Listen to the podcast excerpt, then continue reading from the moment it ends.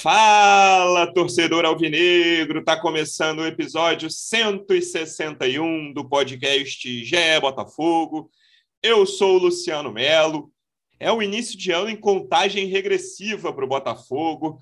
Falta pouco, ao que tudo indica, para o John Textor assinar a compra da SAF, passar a ser dono do futebol do Botafogo haverá uma injeção imediata de dinheiro. A gente acabou de publicar uma matéria sobre isso. Tem muito assunto para falar de John Textor, de compra do Botafogo, de reforços, né? A temporada daqui a pouco começa, uma temporada que tem tudo para ser muito diferente de todas as outras, mas que tem que ir com calma, né? A gente agora começa a ter uma noção do tamanho da transformação imediata, né? Essa era uma grande dúvida que a gente tinha nos últimos episódios. Como é que vai ser o Botafogo 2022? A gente não tem certeza ainda, mas a gente começa a ter uma noção pelas notícias dos últimos dias. Vamos debater tudo isso aqui. Estou recebendo aqui um dos repórteres que cobrem o Botafogo no GE. Como é que você está, Taiwan Leiras? Seja bem-vindo. Fala, Luciano, tudo bem? A gente já acordou com essa notícia aí importante, né? A gente vai entrar aqui aí agora nos próximos sete, oito dias que vão ser históricos, né, para o Botafogo e, e projetando um futuro bem melhor. É, se a minha voz aí tiver um pouquinho ruim, eu peço desculpa porque eu tomei a terceira dose ontem, estou ainda sentindo é. aquela rebarba ali de, de efeito, mas feliz por ter tomado a terceira dose e vamos nessa. Nosso segundo convidado, representante do Botafogo no projeto A Voz da Torcida, do canal Setor Visitante no YouTube, direto de Taubaté. Como é que você está, Pedro Depp? Seja bem-vindo. Fala aí, Luciano. Fala, Taiwan. Alô, torcida alvinegra. Pois é, né? Ontem eu acrescentei mais uma derrota pitoresca para o meu currículo de torcedor alvinegro, né? Estava lá presente na derrota para o Petrolina, né? O jogo mais irritante que eu assisti né, dos meus 38 anos de vida, mas é isso aí. Olha que essa concorrência uma... é dura, hein? Não, é, ontem foi irritante demais, cara, que, que era um pasto. O time do Petrolina, pô, a cada dois minutos um cara caía no chão né, é, para fazer cera, enfim, são coisas que acontecem, né? A gente veio aqui para ver a copinha, os principais destaques né, do, do, do time sub-20 estão com o profissional, porque a gente não tem Isso. um elenco né, muito forte para o Campeonato Carioca. Então é, era um catadão aí, né? Não esperava muito, né? Mas vamos ver, tomara que seja a última vez que a gente precise fazer isso. John Textor, please save us.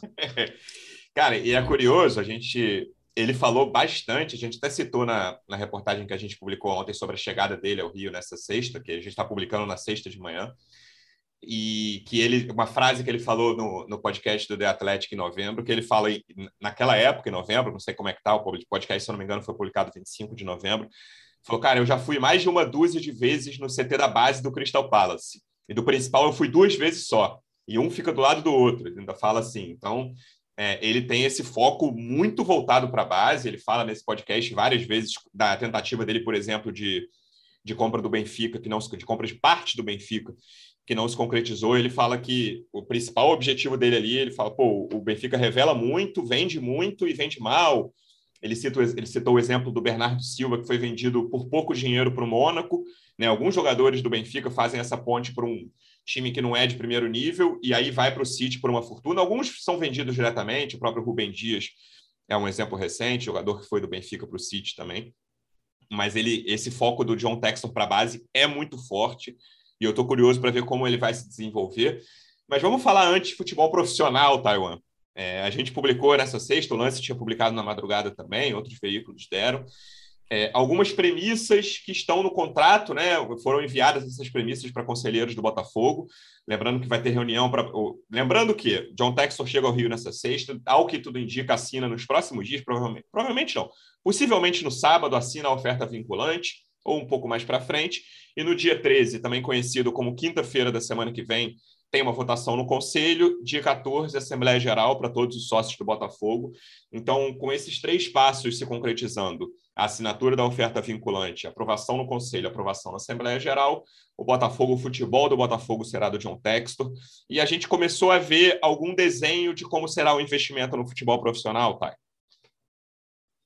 É, pois é, é informação que, que saiu primeiro pelo, pelo nosso amigo Sérgio Santana, né, do Lance, que deu ainda na, na madrugada. Foi um documento que foi compartilhado com todos os conselheiros é, ainda na madrugada de, dessa sexta-feira, por volta de uma e meia, quase duas horas da manhã, é que eles dispararam esse documento que será analisado até a quinta para os conselheiros votarem, e aí parte para os sócios em geral, e aí o negócio pode, é, pelo menos dentro da burocracia interna, já pode avançar para a venda do futebol do Botafogo em definitivo. E o mais interessante é justamente esse é, aporte quase que imediato que a gente até hoje de manhã ainda não sabia muito bem como aconteceria, né? Que pode ser um, é, uma esperança aí bastante positiva para o Botafogo de ter um, um 2022 ainda mais tranquilo ou até positivo, porque a gente vendo no, no documento que ainda precisa ser oficializado e assinado de fato, isso são os termos gerais do acordo que ainda vai ser assinado e que demora aí uns dois meses nesse processo inteiro. Mas o que os conselheiros vão analisar é que o Botafogo vai receber a partir de é, da próxima semana, né, com tudo aprovado, já vai receber em até cinco dias, ou seja, daqui a duas semanas no máximo, 50 milhões de reais, o Botafogo ainda como clube, como associação, antes de virar SAF, e até a assinatura do contrato, que deve demorar aí mais uns dois meses, talvez até março, é, o Botafogo receberia mais 100 milhões no ato da assinatura de contrato, aí já como sociedade anônima do futebol. Ou seja, no Ô, período... Taiwan, de... Oi? Só fazer uma pergunta. Esses 50 milhões como associação, quem vai administrar vai ser o pessoal que está lá agora, né? O Durcésio, o Freeland, ou vai ser um homem do John Texor, isso ainda não está muito claro. Isso, é, o, o Botafogo já tem é, os profissionais dele, Botafogo, mas também já tem é, nomeados os conselheiros de administração e fiscais da nova empresa. Então, esses caras já estão trabalhando assim. Oficialmente, o Botafogo ainda não é SAF, mas o Botafogo já se comprometeu, como o próprio André, André Chame, o porta-voz oficial desse processo, enquanto não há assinatura. Ele mesmo já disse que o Botafogo está é, trabalhando em conjunto e compartilhando todas as informações e as ações já com o John Textor por uma questão de transparência. Então, é, é, eu não acredito, pelo menos, eu não, não, posso cravar, porque ninguém me disse isso com todas as palavras, mas eu não acredito que o Botafogo vá tratar esse dinheiro aí é, ao Léo como quiser, assim, sem nenhuma responsabilidade, né? Se, se algum torcedor tiver esse, essa preocupação. O Botafogo já está num processo de, de, de, de, transferência de todas as responsabilidades para esse do futebol para esse novo novo dono, né, novo acionista majoritário, e o Botafogo já, já vai também já assinou termos em que se compromete com essa pessoa. Então acho que o Botafogo não pode pegar esses 50 milhões e contratar quem quiser, por exemplo. Até porque o clube já tem por ele mesmo assinado é, alguns termos de, de, compromisso com o poder público para pagamento de dívidas. Esses 50 milhões é, já vão ser usados para continuar honrando essas dívidas que o Botafogo tem. Tem uma dívida civil com o poder público, uma dívida trabalhista. O Botafogo assinou é, agora também recentemente um acordo para quitar a dívida tributária. Então, esse dinheiro já vai ser usado para continuar honrando os pagamentos do clube, para honrar o, os atrasados que o Botafogo tem com o elenco de agora, mas também como toda essa dívida já está sendo equacionada e já está ali controlada, por mais que seja muito grande, já está controlado, o Botafogo também vai poder usar isso como, como investimento para o futebol de fato. Isso já, esse dinheiro a gente já vai ver também na formação do elenco para o Campeonato Brasileiro. Desde o ano passado, o Botafogo já falava isso e a gente também já, já deu informação sobre o assunto, que o Botafogo planejava um elenco realmente é, mais forte é, digno de um clube de Série A a partir de, de março ou de abril. O Campeonato Brasileiro começa no início de abril, porque o dinheiro não ia entrar antes, antes disso, nem o dinheiro do contrato de televisão, que é a maior parte do faturamento do Botafogo hoje, e nem o dinheiro do investidor, que só entraria a partir de fevereiro da segunda quinzena de janeiro. E é esse cenário agora que vai se confirmando. O Botafogo vai ter um, um aporte um pouco maior para fazer contratações e vai ter também uma tranquilidade para não se ver asfixiado, como já aconteceu no passado recente. Bebe, essa pergunta que você fez ao Tai é uma das minhas maiores curiosidades, e não necessariamente nesse ponto do dinheiro inicial. Claro que eu quero saber isso também. Mas eu estava até conversando com o Tai antes de você entrar aqui. A governança no futebol é, me causa muita curiosidade, porque a gente tem conversado, acho que ficou muito mais latente depois da, do que aconteceu com o Fábio lá no Cruzeiro, até vi suas opiniões lá no Twitter. E aí a torcida do Botafogo começou uma coisa de ah, alguns, algumas pessoas, né? A torcida do Botafogo é uma coisa muito grande. Alguns botafoguenses falaram: ah, olha aí o que ele fez no Crystal Palace, alguns veteranos saíram, pode acontecer no Botafogo também. Cara, eu duvido muito que esse tipo de decisão é, passe pelo John Textor, entendeu? Chegue ao dono, ah, cara, vamos, sei lá, vamos nos livrar do Carly, porque ele é muito velho, não vai render dinheiro. É, eu estou bem curioso para saber quem vai tomar decisão no futebol. Se vai ser o Freeland ou qualquer outro diretor de futebol, se ele não estiver satisfeito com o Freeland, ou se vai ter outra pessoa ali, porque eu acho que pelo menos duas cabeças funcionam melhor que uma. Claro que eu não acho que toda né, decisão tenha que ser um comitê, vamos criar uma reunião virtual, presencial, para decidir se fulano vai renovar, se vamos contratar Beltrano. Não acho que seja o caminho. É, mas essa governança, eu quero muito saber como é que vai acontecer no futebol. Como vai ser essa tomada de decisões e quem vai tomar esse tipo de decisão? Ó, esse jogador aqui a gente vai cortar, esse jogador a gente deve renovar por quatro anos, cinco anos é, a gente precisa de um lateral direito, onde a gente vai buscar, quanto dinheiro a gente pode gastar. Essa talvez seja a minha maior curiosidade para esse primeiro ano, saber quem vai tomar essas decisões no futebol. Pois é, Luciano. É, se tem torcedor que está achando que o John Textor vai fazer que nem o Durcésio, acompanhar o Botafogo na copinha, acompanhar o Botafogo em Pelotas, tá enganado, né? Gostando do lateral John... esquerdo. É, não, o John Textor vai receber um relatório ali semanal, quinzenal, e vai avaliar ali o que está acontecendo. Mas se aparecer depois, ele chega hoje, né? Chega hoje nessa sexta-feira, mas se aparecer mais duas, Isso. três vezes no Rio de Janeiro até o final do ano, já vai ser muita coisa. Né? Tem, como você sabe, como o pessoal, todo mundo sabe, aliás, ele é tem uma parte lá do Crystal Palace, né? Tá querendo comprar também um clube na Bélgica, tem os negócios particulares dele, assim. Então, assim, ele não vai ser exclusivamente o presidente, o dono do Botafogo que vai estar presente em todos os jogos.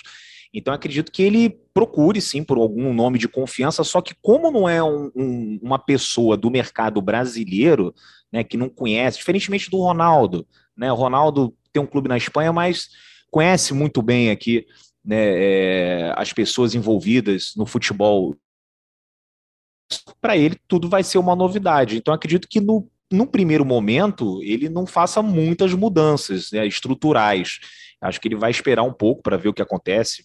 É, creio que deva manter o Freeland mesmo, né? É, o Jorge Braga também, né? A não ser que queira sair, mas eu acho que no primeiro momento ele vai observar. Né, vai fazer como o Jorge Braga fez, né? O Jorge Braga também era um cara de fora do futebol, Sim. chega no Botafogo e fica ali uns 60 dias né, tentando analisar e observar tudo que estava acontecendo à volta dele, para aí sim começar a tomar as primeiras medidas. Acredito que o John Texel faça o mesmo, e nesse primeiro momento não vai ter muitas é, mudanças estruturais, mas é, eu acho que para o futuro isso é uma coisa que com certeza vai acontecer. Né? Ele vai é, trazer alguém da confiança dele, alguém que conheça também o mercado brasileiro, né, para fazer essa gestão, né, não sei se de repente é, ao lado do Freeland, acima do Freeland, mas com certeza deve passar por isso aí, Luciano. É, porque envolve também uma impaciência da torcida, né, Thay? Porque você pensa, pô, peraí, né? O cara tá comprando o Botafogo, tá botando dinheiro, e aqui quem foi contratar até agora, né? Vinícius Lopes, Klaus, né? Breno, Erisson negociando. É, tem, tem toda uma questão de impaciência que, claro que no momento a torcida nem pode falar, né? Pô, não, já comprou, porque não comprou, né? Faltam esses passos, que faltam, são poucos passos. Faltam, é, acho que é tudo questão de dias, né? Em fevereiro, acho que dando tudo certo, o Botafogo, o futebol do Botafogo será do John Textor. É, e aí, quando tiver tudo formalizado, eu acho que essa impaciência vai aumentar, né, tá? E aí, ah, o Botafogo empatou com o Macaé, que absurdo. O Botafogo, né, tem, tem, tem dono, tem um dono rico e tá perdendo ponto bobo no Campeonato Carioca. É, eu acho que essa impaciência é, o, o, Botafogo tem que ter muito cuidado para isso não atrapalhar, porque é um caminho que está começando agora, né? O Botafogo está recomeçando uma história no seu futebol tão gloriosa, mas que está em, em, plena transformação. É, então tem que ter cuidado para não achar em março que está tudo errado, porque, não, porque os três reforços contratados não estão funcionando. É, então, pelo menos esse período aí do Carioca, vamos ver o brasileiro. O brasileiro, o Botafogo não pode começar muito para trás, né? A gente sabe o que acontece quando começa o campeonato muito mal. Acho que aí, ali no início de abril, né, 10 de abril, se eu não me engano, começo brasileiro, já é um, um primeiro ponto de atenção. Mas nesse início, mesmo assim, não é para ter um desespero se começar mal cinco rodadas o brasileiro. É, um, é o primeiro ano de uma história que, vai, ao que tudo indica, vai ser muito longa, se não com o Textor, com outros, e a história do Botafogo é eterna, estou falando da história com, com o Textor. Então, é, essa impaciência talvez atrapalhe, porque o torcedor fica pensando: olha, o Botafogo está com dinheiro e está contratando jogadores que eu não curto. Isso aí é, tem que ser levado em conta para o torcedor. Eu sei que é muito ruim ficar aqui pedindo paciência para o torcedor depois de tudo que aconteceu nos últimos anos, mas pelo menos para quem está dentro do clube. Tá passando pano. mas pelo menos para quem está dentro do clube, né, cara? Acho que isso é fundamental, Thay. É, pois é, é. É claro que o torcedor, na hora, ele não, não, não pensa muito nisso, até porque o que, o que move o torcedor, que justamente dá para o futebol, que o futebol é essa paixão, né? Que às vezes é, é até um pouco, deixa, deixa bastante a razão de lado. Mas eu acho que para o torcedor poder é, é, pensar um pouco mais e, e, refletir sobre isso, acho que vale, é, valem dois pontos. O primeiro é que essa grana, esses 400 milhões, eles não vão entrar automaticamente, como a gente já falou. Nesse ano entram 150 até assinatura de contrato e depois ele vai parcelando esse investimento ano a ano. Para entrar os 400 milhões para o Botafogo, vai demorar aí pelo menos uns três anos a partir, de, a partir da assinatura do contrato. Então, é algo que vai ser feito progressivamente. É que o, o John Textor ele não está somente é, investindo 400 milhões para poder comprar o futebol do Botafogo. Ele também está se comprometendo com a dívida de um bilhão que o Botafogo tem e continua a pagar. Não é porque o Botafogo saiu de, de associação para clube empresa que essa dívida vai ser esquecida. Pelo, contra, pelo contrário, essa dívida já está amarrada tanto no contrato com o Textor, quanto em todos os acordos que o Botafogo fez com o poder público para poder pagar. Então, é, o faturamento da nova empresa vai estar tá comprometido mais de 20% para poder continuar a pagar essa, essa herança maldita né, do passado. Então, tem esses dois lados que vão segurar o clube no primeiro momento. Agora, o que o torcedor pode ter de esperança, e aí também vai uma, uma opinião minha, é que além da grana maior que vai entrar, pelo menos uns 100 milhões a mais aí pelos próximos três anos, também tem outra questão. O Botafogo agora, pelo menos todos esperam, vai ser cada vez mais gerido com mais profissionalismo e, e espera-se também que esse profissionalismo leve a mais eficiência. Então, tudo que o Botafogo, todas as receitas que o Botafogo deixou para trás ou deixou de ganhar, todo o potencial que o Botafogo tem com uma torcida de milhões de pessoas e que até agora foi subestimado, a partir de agora vai poder ser explorado um pouco melhor. E aí você citou, Luciano, a, a entrevista que a gente até repercutiu aqui no GE, uhum. a entrevista do John Textor para o The Athletic, e, e, um dos pontos assim que eu achei é, mais marcantes assim dessa entrevista que ele mais martelou para o jornalista foi, foi essa, assim, que o, o, um time de futebol, até mais importante do que o time de futebol, é, é como é como esse time vai impactar o público, né, principalmente os torcedores. Então, quanto que de dinheiro esse clube consegue gerar? Porque a partir do dinheiro que ele gera, a partir do interesse que ele, que ele é, estimula nas pessoas, é que o time vai ficando cada vez mais forte. Então, acho que a gente vai ver o Botafogo cada vez mais investindo em novos modelos de negócio, investindo mais é, no lado do, do marketing, do patrocínio, também em forma de se conectar mais com a torcida e com isso tirar mais dinheiro que vai deixar o time mais forte.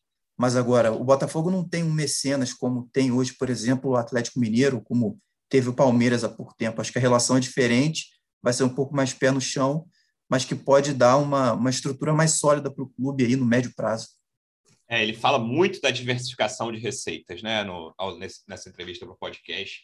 Eu confesso que eu ainda tenho um pé atrás com hoje, no médio, no curto prazo, vai lá, com diversificação de receitas em clube de futebol, porque eu acho que o espaço para crescer é pequeno. Claro que vai, sei lá, se em novas receitas o Botafogo hoje tem 5 milhões e passa para 30 milhões, é ótimo, né? E um estádio, vezes, né, Luciano? Seis vezes mais, sim. Mas 25 milhões, no fim das contas, não fazem tanta diferença num orçamento gigante como o de um clube do Botafogo. Lembrando que o Botafogo em 2019, que foi a última Série A sem efeitos de pandemia do Botafogo, o Botafogo arrecadou 200 milhões.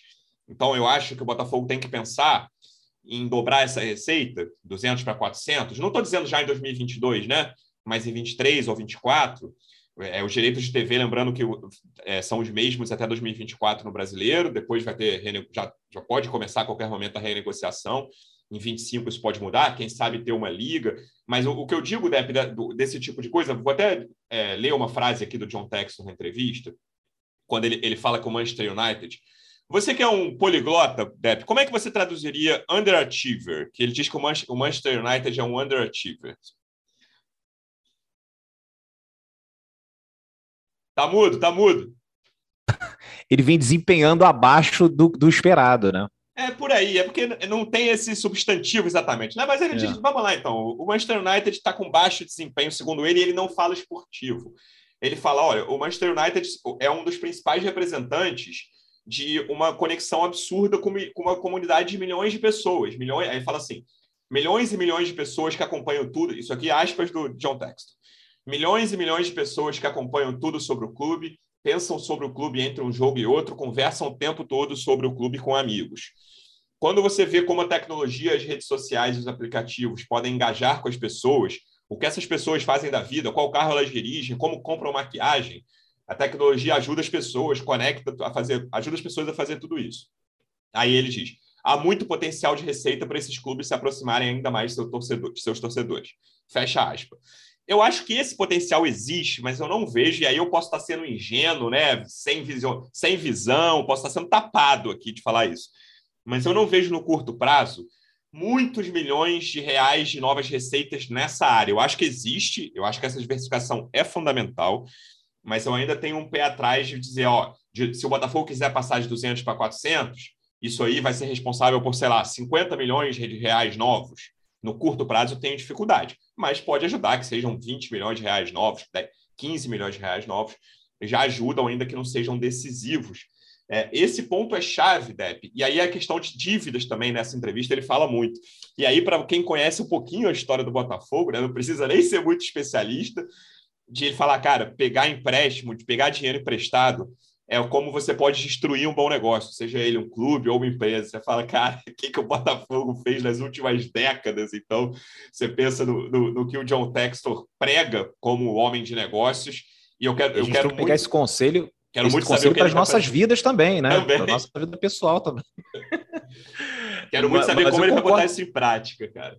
Eu concordo com o que você falou. Não vejo no curto prazo é, esse tipo de, né, de coisa influenciando muito né, o orçamento do Botafogo, porque está muito longe, está muito distante da nossa realidade. Ainda a gente tem tantos problemas, como por exemplo, quando você começou a falar, eu falei, é, tem um estádio.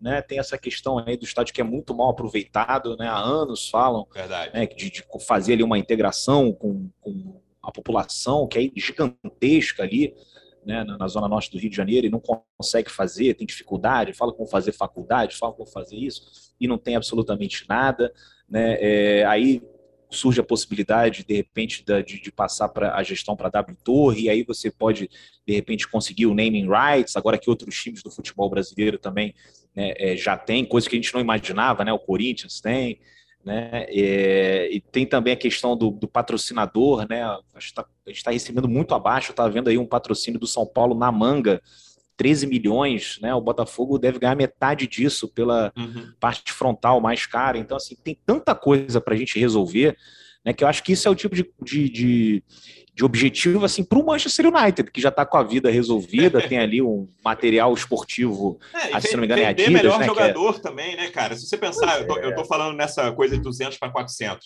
Se você vender um jogador por 15 milhões de euros, hoje, né, você já está falando de quase 100 milhões de reais. Né? 100 milhões de reais você está é. falando de 15 milhões de euros. Exatamente. Então, acho que são coisas que a gente pode atacar nesse curto prazo. Né? O estádio, né, a, a, o valor da marca, é, venda de jogadores e acho também essa renegociação aí do contrato de televisão vai ser muito importante. Quero ver como é que vai ser o John Texel. Até o, o próprio Gustavo Poli aqui no último podcast falou sobre isso, né? Curiosidade isso. de saber como é que ele ia né, é, negociar, como é que ele ia agir, que ideias que ele, novas que ele poderia trazer né, e influenciar inclusive outros clubes, né? Agora a gente tem essa lei do mandante, que, enfim, é meio que cada um por si, mas talvez não seja. Os clubes podem, de repente, se juntar e conseguir uma negociação melhor, e aí vai ser interessante ver o papel do, do John Texor é, nessa nova etapa do Botafogo. Ele fala isso, ele é perguntado na entrevista lá no podcast sobre qual é o papel dele no lá no Crystal Palace, claro, na negociação de direitos da Premier League, que até teve uma venda recorde para os Estados Unidos, claro que não são o país da, onde eles jogam.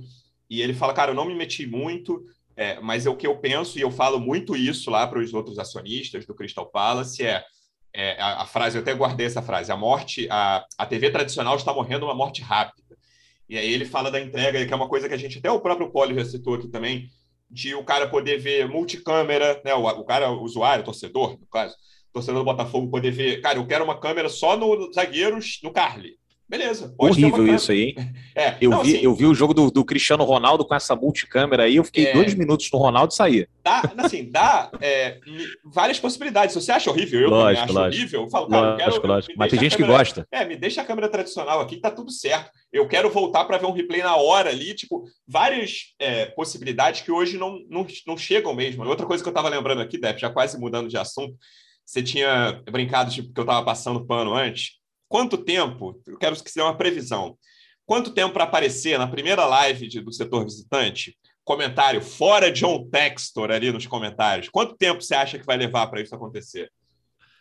Ah, espero que demore, né? Mas é isso, Luciano, eu estava brincando contigo, porque é, claro. em 24 horas eu sou acusado de passar pano e de ser corneteiro. Né? Então, assim, é, você está falando, você está dando a sua opinião na internet, vai ser é, com certeza atacado aí pela opinião pública, pelos torcedores, mas, enfim, a gente já está acostumado. Agora, é, sobre o John Tex, eu acho que a gente tem que esperar, né?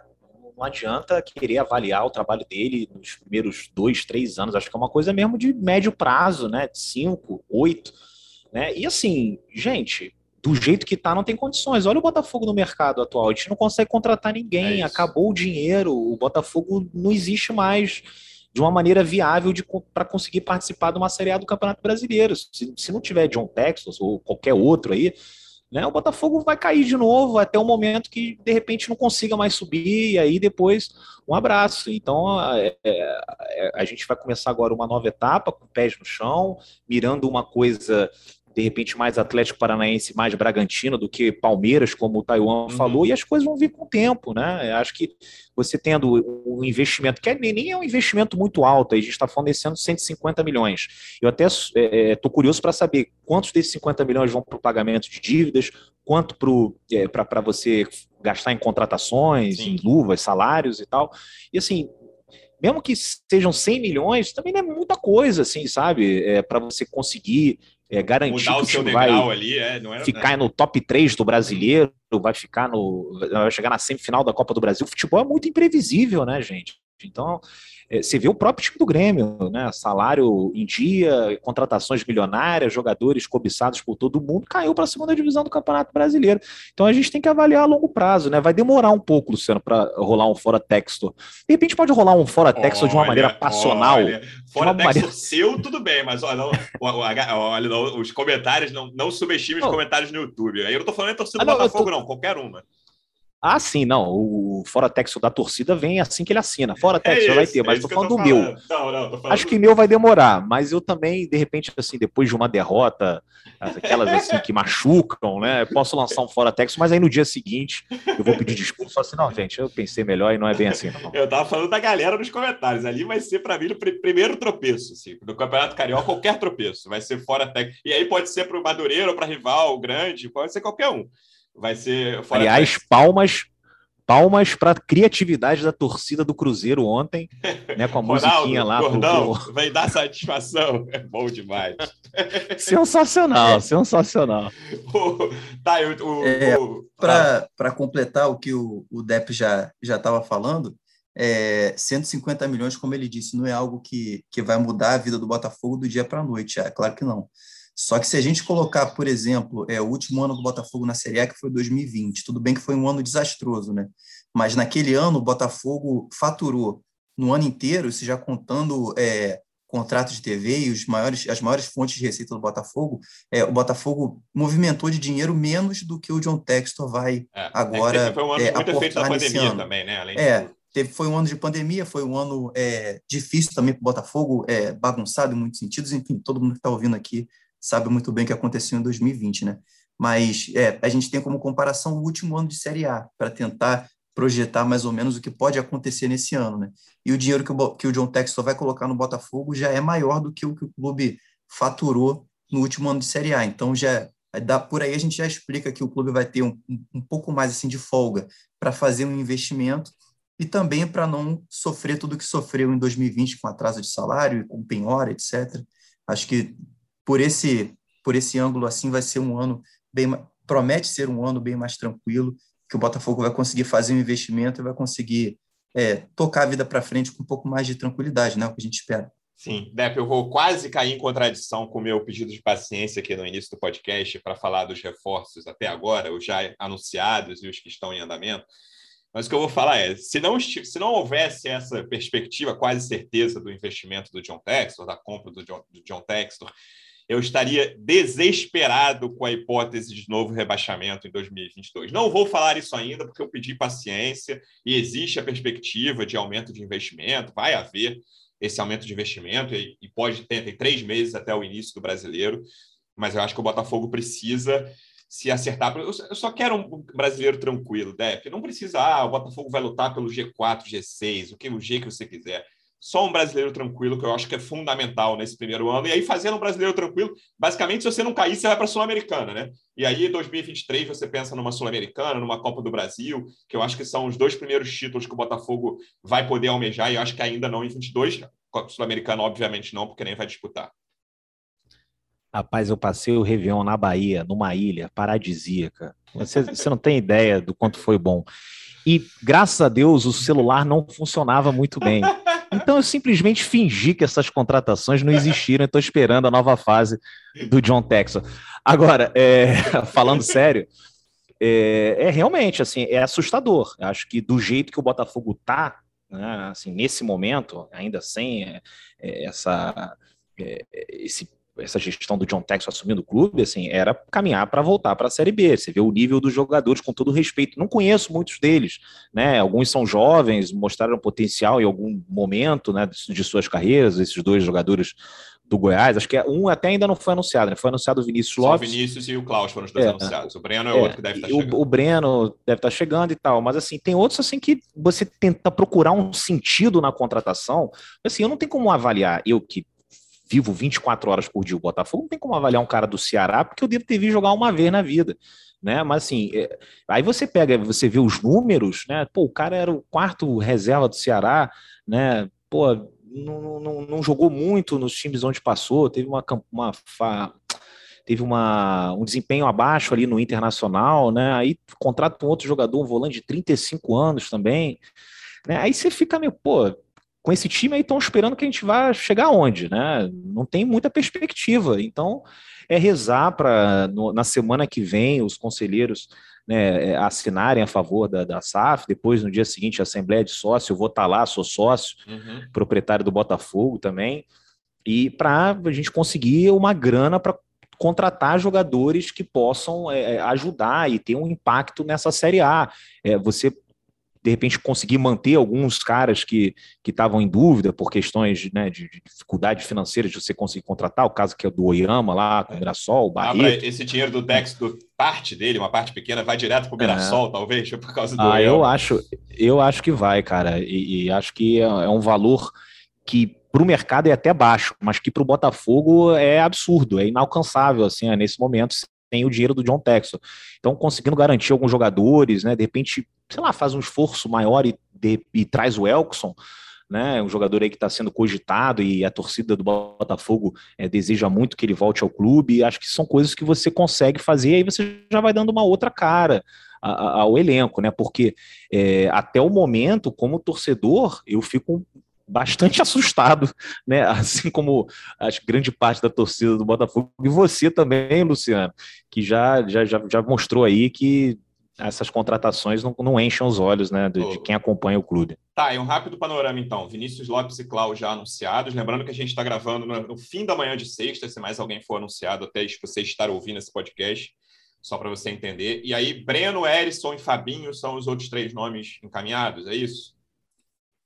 Isso. É, o Fabinho e o Breno já, já fizeram exame, já estão também pelo anúncio, acho que a qualquer momento. O Erisson ainda está numa fase mais de troca de documentos, enfim, tem uma questão ali de, de é, compensação que o, que o 15 de Piracicaba também quer pelo, pelo jogador e que o Botafogo está tentando resolver, mas pelo que garantem lá dentro para a gente, pelo menos, é que o negócio também está tá bem avançado assim nos, nos finalmente.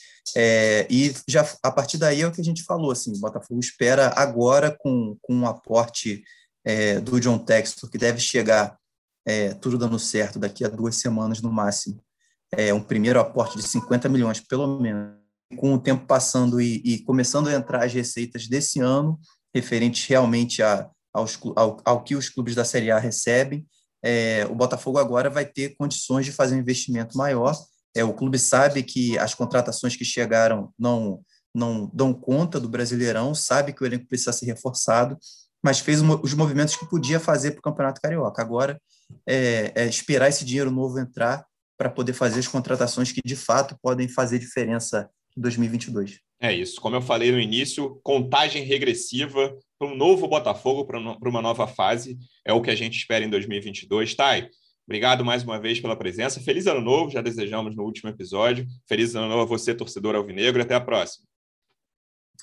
Valeu, Luciano. Valeu, Dep. E para o povo todo ficar ligado aí também nas redes sociais e no GE principalmente, porque hoje o dia ainda está só começando aqui, a gente está gravando aqui, está quase meio-dia. O Textor chega hoje ainda, então vai ter mais notícia e vamos começar essa semana aí que promete ser histórica.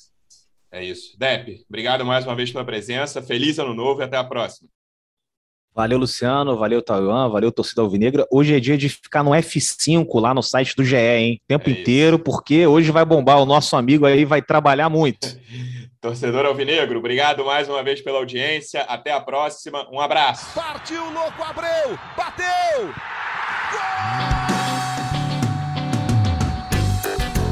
Sabe de quem?